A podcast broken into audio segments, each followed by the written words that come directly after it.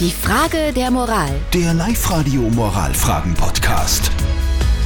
Thomas aus Kramerstetten hat uns gerade fast ein bisschen in Streiten gebracht bei unserer Frage der Moral. Er hat nämlich gemeint, äh, er wäre unlängst Wirtshaus gewesen ne? und Speisekarte mit 1000 Rechtschreibfehlern dort.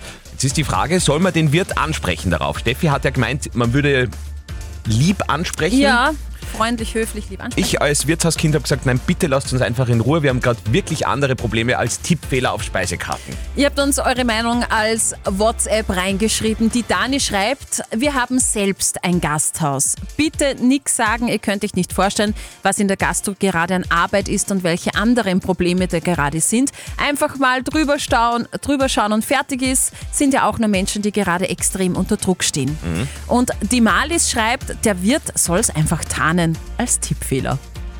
Ach so, dass man nicht, so, Sag- tu- nicht sagt, ich weiß gar nicht, wie man das richtig schreibt, Ja, sondern, sondern- es, ich habe mir einfach vertippt. Ist hops, das passiert, ja. Mhm. Okay. Wir schauen zu unserem Moralcoach, äh, Life-Coach Konstanze Hill. Selbstverständlich, weil es ist ja total unprofessionell. Also unbedingt sagen, was er dann damit macht, ist wieder Chefsache, aber anscheinend hat er sich die nicht gut durchgelesen, die eigene Speisekarte. Okay, also da heißt es wieder drauf ansprechen. Ich bin da anderer Meinung. Okay, na passt eh. Lasst uns einfach in Ruhe und wart's, dass was kurz zum Essen kriegst. Das ist echt wichtiger.